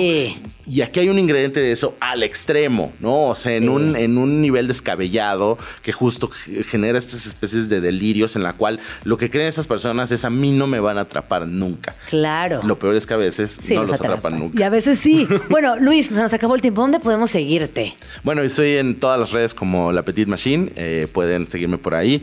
Eh, bueno, pueden checar mi último libro sobre, sobre ovnis y ufología. Eh, pueden ver un episodio, el quinto episodio de La Hora Marcada, que lo escribí, se llama La Bestia, con Darío Yazbek y Ofelia Medina y Salvador Sánchez. Y bueno, ahí, ahí andan algunas cosas que he hecho. Perfecto. Muchísimas gracias por venir a Vamos Tranqui. Escríbenos en Twitter, o Twitter, o X, o X, o como le quieras llamar. Arroba Jim Jaramillo y arroba chilango.com. Uso el hashtag Vamos Tranqui. Y está por aquí mi siguiente invitado del día de hoy. Y en lo que logramos conectarnos, les voy a platicar de todo lo que hace Alejandro Magallanes, que hace un trabajo extraordinario como diseñador, como autor, como artista, y que sin duda se ha convertido en uno de estos personajes fundamentales en la vida chilanga. ¿Cómo estás? ¿Cómo estás, Magallanes? Bienvenido a Vamos Tranqui. Bien, Gina, pues contento de verte, que hacía mucho que no nos veíamos. Y bueno, saludando a todos. Oye, a mí me encanta porque cada vez que te veo tienes un libro nuevo bajo el brazo. Es como que siempre estás generando nuevo trabajo, estás también eh, terminando una exposición. Hoy en la mañana veía lo que sucedía con el Museo Jumex, por ejemplo, que está haciendo la, la imagen para los 10 años. Y a mí me parece muy admirable la forma de crear que tienes, es muy constante, es muy sostenida y también tienes algo que es muy bonito y que estás abierto siempre a las colaboraciones. Sí, bueno, eso es algo que me gusta mucho el trabajo de diseño, que justo eh, un, escritor que se llama Carlos Grasa lo decía muy bien. O sea, que, que, por ejemplo, si eso es un cartel, es como hacer el prólogo a la obra de alguien más, ¿no? Entonces, si ese es un cartel de cine, pues bueno, pues es como, como esa interpretación visual de lo que va a ser la película, ¿no? Pero no es la película. Y así pasa con las portadas, o así pasa con los emblemas, así pasa con esta, eh, como, como con esta parte de diseño, ¿no? Entonces, sí, sí, y aparte, pues conoces a gente increíble, ¿no? Yo me dedico a, a trabajar con la cultura, entonces, pues conoces a gente eh, pues, que admiras y que te, me encanta trabajar con ellos. A mí me ha encantado también verte en- haciendo carteles de películas, pero de festivales de música muy importantes y que también eh, hay proyectos de largo aliento. Hay, hay, hay festivales, por ejemplo, de documentales o de cine a los que has acompañado y de música durante mucho tiempo. Platícanos de estos festivales que de alguna manera también han crecido contigo y han eh, comunicado muy bien a través de tu diseño. Bueno, por ejemplo, ahorita digo, me viene a la mente el Festival Ambulante, ¿no? Este que, que, bueno, pues es una iniciativa que me gusta mucho, esta gira de documentales, y que, y que bueno, pues como que ha crecido y se ha ido como en muchas eh, direcciones y siempre es como muy eh, pues opresivo con los equipos de trabajo pues estar eh, te digo interpretando como como los objetivos cada cada año tienen un tema y entonces pues es como como pues tratar de poner como esas reglas del juego como para conseguir una imagen con la que todos se sientan pues, contentas y contentos, ¿no? Entonces, este, em, este último año, que Ambulante cumplía 18 años, por ejemplo, la colaboración fue con, con niños, ¿no? Entonces, este, eh, hice la imagen con, con los hijos de Mónica, mi pareja, y, y, yo pensaba que era buena idea que cuando fueran, cumplieran 18 años, pues fueran como una imagen a partir de los dibujos de, de niños, ¿no? Claro. Entonces, así va cambiando cada año, claro, con, con todos los temas que, que tienen alrededor. Qué interesante. Oye, en cuanto a los libros, que también es un universo en el cual tú te desenvuelves muy cómodamente y que ahorita platicábamos, que tienes más de 100 libros publicados en colaboración y más de una docena personales tuyos. ¿Cómo ha sido tu vínculo con los libros o cuándo descubres que ese, ese, esa es una, una arena donde te desenvuelves también?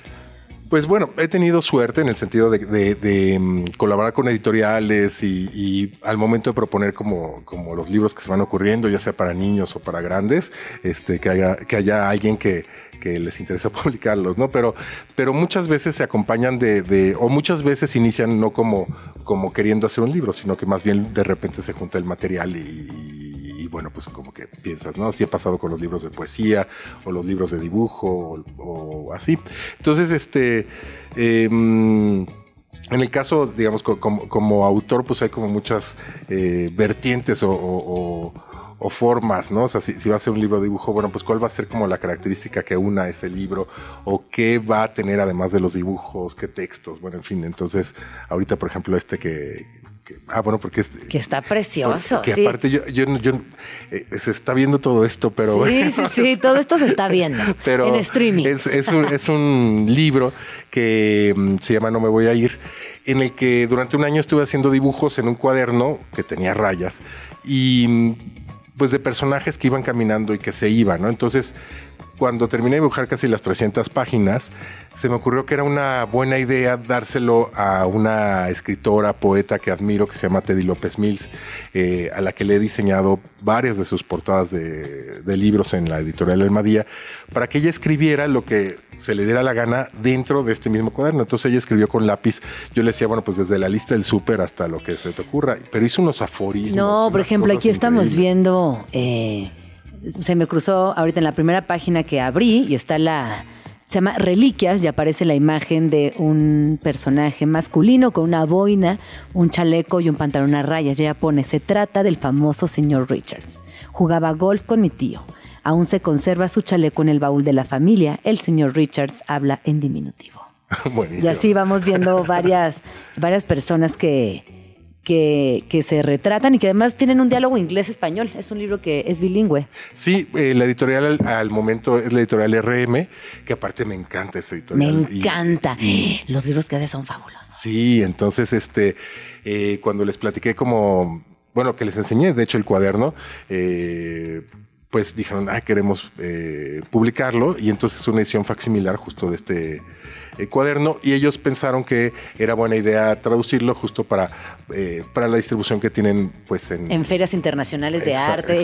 Bueno, RM es, es, es, de estas editoriales que justo encontramos en espacios dedicados únicamente al arte, además de librerías y demás, pero siempre están presentes en ferias de arte internacionales, tienen una distribución eh, muy de, de, acupuntura, llegan a donde tienen que llegar precisamente y se distribuyen de una manera muy precisa. Este es un librazo, muchas felicidades. Además, me encanta porque ahorita se los voy a compartir aquí en las cámaras, pero tiene las rayas de las cuales nos hablas que tenía la libreta, se mantuvieron, se conservaron y son parte fundamental de la personalidad de este librazo.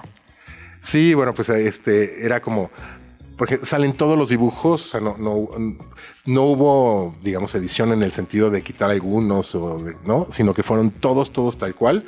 Y bueno, pues ahí, ahí, ahí es también con la letra de, de, Teddy. Y bueno, mira, te, te estás viendo ah, que trae un cartelito. Sí, trae un... Porque además eh, Alejandro Magallanes es de estas personas llenas de detalles.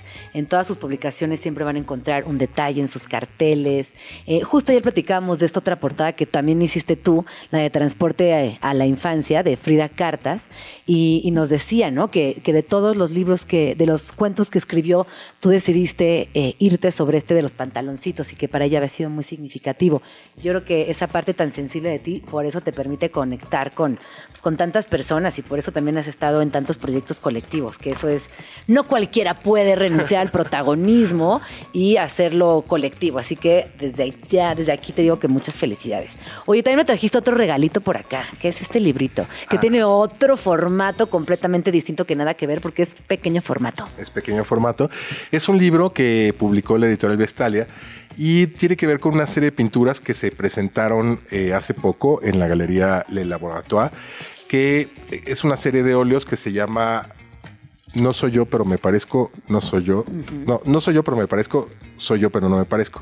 Entonces, eh, estos pequeños óleos de 45 centímetros hacen referencia o tienen diálogos o bromas o comentarios o eh, interpretaciones a artistas eh, pues que admiro y que me gustan mucho, ¿no? Que van desde Bruegel hasta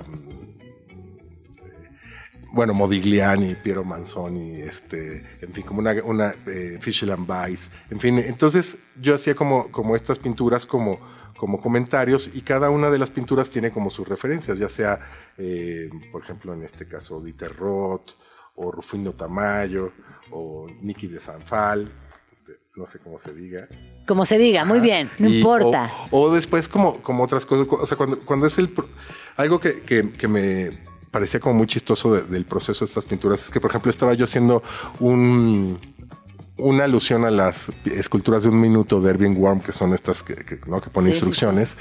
Y este. Y quién sabe, cuando lo estaba pintando, estaba, o sea, como que sonaba en mi cabeza la canción Against All Odds de Phil Collins. O sea, Ajá, pero dices, ajá. bueno, pues qué raros, qué, qué raras como combinaciones, Sí, ¿no? sí, Entonces, este, eh, digamos que todas esas eh, cosas vienen expresadas en los cuadros y, y bueno, pues ahí tío, esa serie de, Entonces, bueno, el momento que, que terminé la serie, eh, Mónica Herrerías, que es la editora y directora de, de la editorial Vestalia, que es una editorial también que, que se relaciona a la imagen, desde hacer eh, libros teóricos de grandes autores hasta algunos fotolibros. Y bueno, pues este dijo, bueno, pues ¿por qué no hacemos Claro, un libro de las sí. pinturas? Oye, Alejandro, en, en todos estos años de carrera con, con tantos proyectos, ¿qué le dirías, por ejemplo, a una persona que está entrando al mundo del arte? Porque a mí me gusta mucho subrayar lo siguiente, y es que tú eres de los pocos diseñadores que sí está también en el circuito de arte contemporáneo, has tenido exposiciones individuales, en galerías, en espacios, eh, en centros culturales, en ferias de arte, o sea, tienes una participación importante en el mundo del arte, ya sea desde tu propia, desde tu propio trabajo personal, como involucrándote en colaboraciones como ahora con Jumex. ¿Qué le dirías, por ejemplo, a una persona que está entrando al mundo del diseño gráfico en México? Eh, mm, bueno, primero que es una profesión muy bonita. O sea, es decir, en ese sentido, eh, la otra vez estaba haciendo cuentas y yo ya cumplí 30 años de estar como trabajando en esto y de verdad ningún día me ha aburrido. O sea, como que siempre ha sido, eh, pues como muy bonito, o sea, a pesar de las dificultades que pueda haber o, o facilidad, o sea, como que siempre ha sido muy...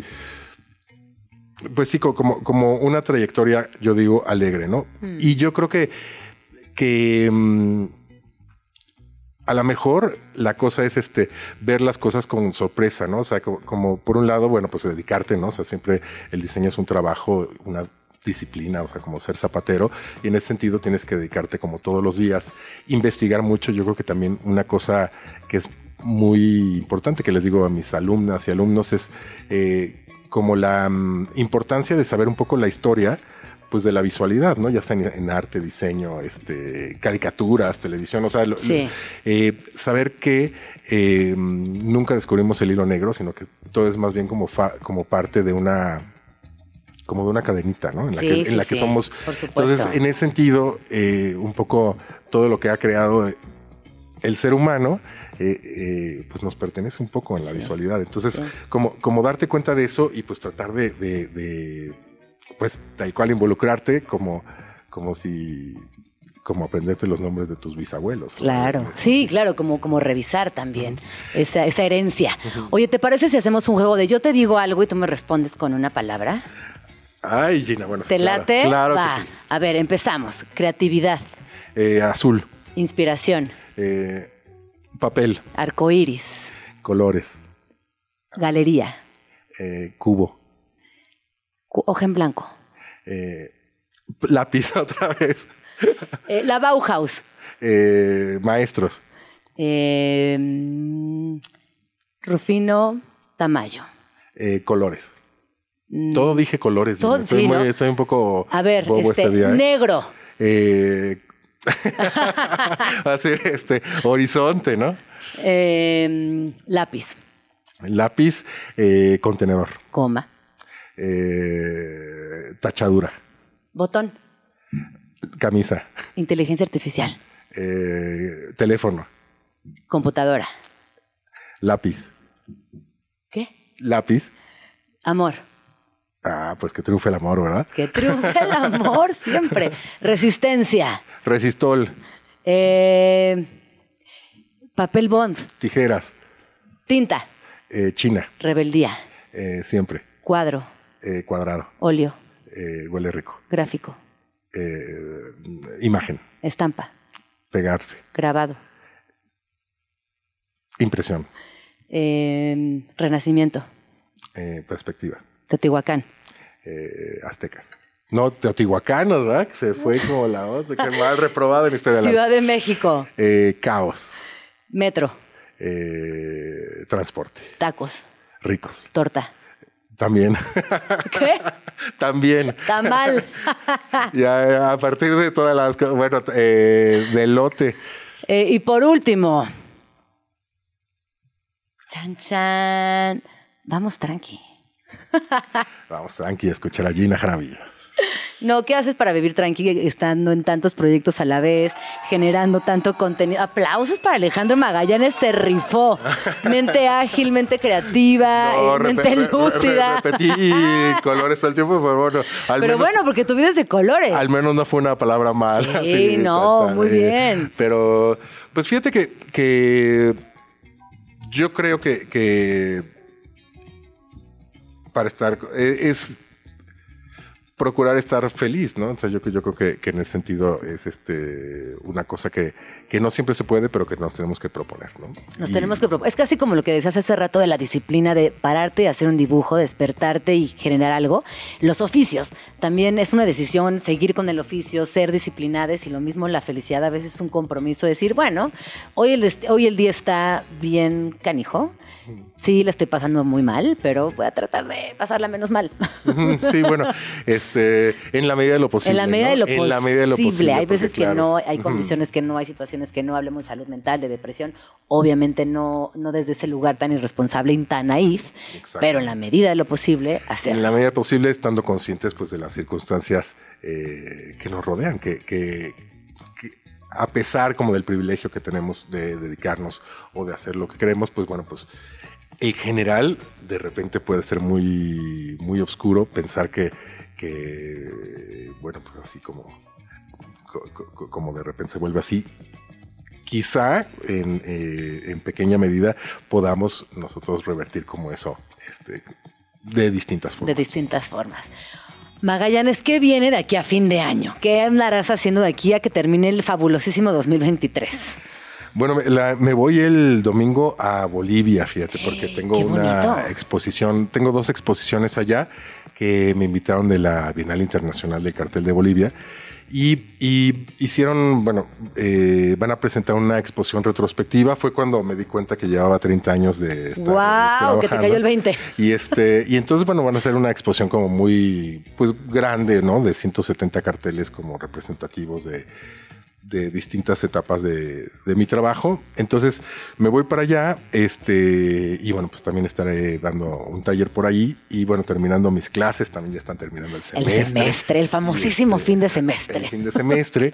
este, y bueno, pues con un poco también con todos los trabajos pendientes, que son afortunadamente muchos. Entonces me llevaré trabajo a Bolivia, a ver qué tal. Y este. A llenarte de más colores a Bolivia. Sí. vas a regresar con una intensidad. ¡Qué belleza! ¿Tú ya ¡Qué conoces? bonita oportunidad! No, pero he leído un montón de Bolivia. Leí hace poco un librito infantil que justo hablaba de, de la ropa que usan las cholitas y todo lo que tiene que ver con el sincretismo de el colonialismo con Bolivia y cómo también a lo largo de los años lo han ido sorteando y sobre todo reflejando en su usos y costumbres, por supuesto, pero lo que más lo más significativo y lo más estático es la ropa que utilizan y todo el color que ahí eh, necesita para, para estar presente. Sí, Parece bueno, y, es y muy ellas colorido. son un, sombreri- un sombrerito muy, muy, muy, especial, muy bonito. Sí, sí, Y sí. este- Que justo todo el libro habla de el sombrerito. Del sombrerito. Fíjate que, que la verdad no he tenido la curiosidad de saber cómo la historia, así que después me pasa. Ahorita te la cuento. Sí, porque es larga. Ahorita fuera del aire me la echo toda porque es preciosa. Sí, bueno, pues este, estaré ahí. eh, yo conozco La Paz, pero no conozco Santa Cruz, donde va a ser también, o sea, va a ser como en dos ciudades. Y, mm, y bueno, pues eh, eh, estaré como, como, como en eso antes de que termine el año y celebrar mi cumpleaños número 52. Ah, claro, porque hemos celebrado tu cumpleaños junto con Posada. Exactamente, hemos estado ahí. en- Uy, en- ojalá que en- pronto, bueno, si no es Posada, el año que viene celebramos. Bueno, sí tendremos que cumplirlo, mi querida. ¿Verdad que sí? Más bien sí. Muy bien, eso es un compromiso, esa actitud me gusta. Magallanes, ¿dónde podemos seguirte? Bueno, pues el, eh, pongo muchísimas cosas en Instagram. Mi Instagram se llama Magallanes71, lo que da cuenta no solo de mi edad, sino la forma de hacer los nombres, ¿no? O sea, porque eh, parece co- co- como esos programas viejos, ¿no? O sea, de co- como, ¿cómo se llamaban? Ya hasta se me olvidó, pero cuando empezó Internet, Bueno, yo tenía, Juventud que nos ¿te acuerdas escucha, en el Messenger de los como personajitos, los dos verdecitos como con una cabecita y un cuerpito esférico? Yo era Gina Jaramillo 82, obviamente. Y entonces, sí, claro, eh, Bueno, pues increíble, ahí pues. nuestros, nuestros, nuestros trapitos al sol. Muchísimas gracias por haber venido. Regresa pronto a Vamos Tranqui. Ay, qué bonito programa. Muchas gracias a Pauis, a Tato, a Dani, a toda la banda, a Alex. ¿Quién más está por allá? Nadie se me olvida. Perfecto. Gracias por hacer posible Vamos Tranqui el día de hoy. Y nos vamos con Get Back, porque esta noche toca Sir Paul McCartney en la Ciudad de México. Y mañana les traeremos todas las reseñas porque, ¿qué creen? Yo voy con mi papito precioso y hermoso. Así que mañana tenemos toda la chisma de lo que sucederá hoy. Pásenla bonito. Feliz martes y nos escuchamos mañana en punto de las 11. Ya nos vamos, pero nos escuchamos mañana aquí en tu oasis favorito de las mañanas. Vamos tranqui. Con Gina Jaramillo en Radio Chilango.